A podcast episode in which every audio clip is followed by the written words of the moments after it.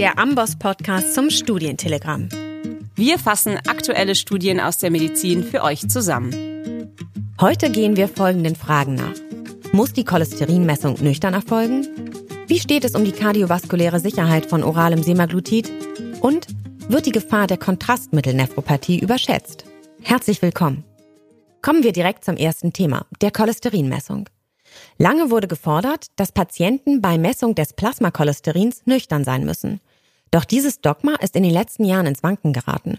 Inzwischen empfehlen auch renommierte Fachgesellschaften, Patienten nicht mehr nüchtern zu lassen. Und zwar weder für das Gesamtcholesterin noch für dessen Subfraktion. Allerdings wird das in der Praxis noch nicht konsequent umgesetzt. Eine neue Post-Hoc-Analyse der Ascot-Studie zeigt nun eindrucksvoll, dass auf die Nüchternheit tatsächlich getrost verzichtet werden kann. Die Ascot-Studie untersuchte die Gabe von Statinen bei kardiovaskulären Risikopatienten. Und das Besondere der Studie, bei allen Studienteilnehmern wurde zweimal das Gesamt- und LDL-Cholesterin bestimmt. Und zwar einmal im Rahmen einer Spontanblutentnahme und einmal bei Nüchternheit. Und dabei zeigten sich vor allem drei relevante Ergebnisse. Erstens, die gemessenen Werte einer nüchtern oder Spontanblutentnahme desselben Patienten unterschieden sich nur geringfügig. Zweitens, selbst wenn sich die Werte geringfügig unterschieden, wurden die Patienten dennoch fast immer der gleichen Risikogruppe für atherosklerotische kardiovaskuläre Ereignisse zugeordnet. Und das ist wichtig, damit Hochrisikopatienten erkannt und eben adäquat behandelt werden können und nicht fälschlicherweise einem mittleren oder gar niedrigen Risikoprofil zugeordnet werden. Und drittens, auch in Bezug auf spätere kardiovaskuläre Ereignisse sah man keine Unterschiede zwischen beiden Messvarianten. Fazit, auf Nüchternheit zur Cholesterinmessung kann und sollte also verzichtet werden. Dies ist insbesondere von Bedeutung für Diabetiker oder auch ältere Patienten, denn so können potenziell gefährliche Situationen durch verlängerte Phasen der Nüchternheit vermieden werden. Kommen wir zum zweiten Thema, der kardiovaskulären Sicherheit von oralem Semaglutid. Semaglutid ist der erste oral verfügbare GLP-1-Rezeptoragonist, der gerade in der Entwicklung zur Behandlung bei Typ-2-Diabetikern ist. Sein blutzuckersenkender Effekt wurde in der sogenannten Pionier-3-Studie gezeigt. Die Pionier-6-Studie untersuchte nun die kardiovaskuläre Sicherheit des Wirkstoffes. Die Pionier-6-Studie war als randomisierte, placebo-kontrollierte Studie angelegt und schloss kardiovaskuläre Risikopatienten ein. Primärer Endpunkt war das Auftreten eines ersten kardiovaskulären Ereignisses.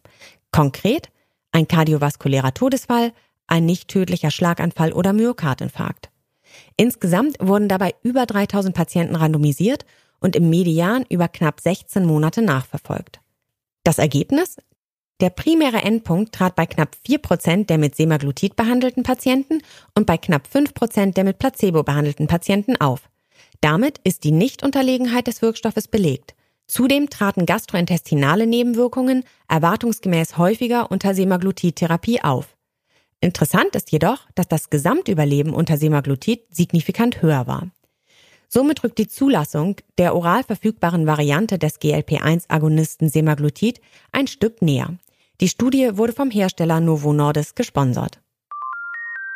Und zum Schluss gehen wir der Frage nach, wie die Gefahr der Kontrastmittelnephropathie einzuschätzen ist. Wenige nephrologische Krankheitsbilder werden so kontrovers diskutiert wie die akute Nierenschädigung nach Gabe von intravenösen, jodhaltigen Röntgenkontrastmitteln. Diese Diskussion greift nun ein Übersichtsartikel im New England Journal of Medicine auf und fasst die bestehende Evidenz zum Thema zusammen. Laut den Autoren beginne das Problem bereits bei der Definition der kontrastmittelassoziierten akuten Nierenschädigung, welche unter anderem bei einem definierten Kreatininanstieg in Anschluss an eine Kontrastmittelgabe diagnostiziert wird.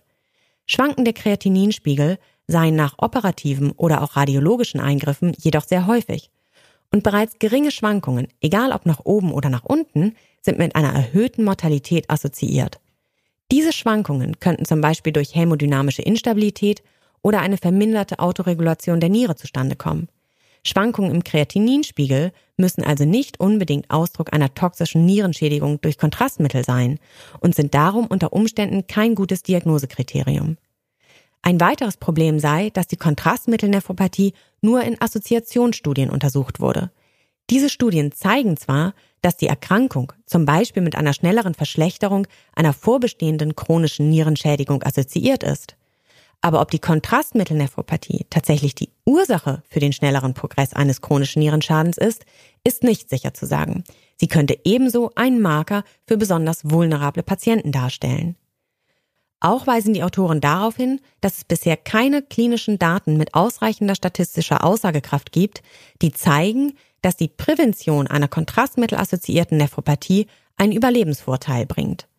Hingegen zeigen viele Studien, bei Patienten mit einer chronischen Nierenerkrankung wird weniger wahrscheinlich eine Koronarangiographie oder Revaskularisation durchgeführt. Ein Grund hierfür könnte sein, dass Ärzte Angst vor der Entwicklung einer kontrastmittelassoziierten akuten Nierenschädigung haben. Hier werden also gegebenenfalls wichtige Eingriffe vorenthalten.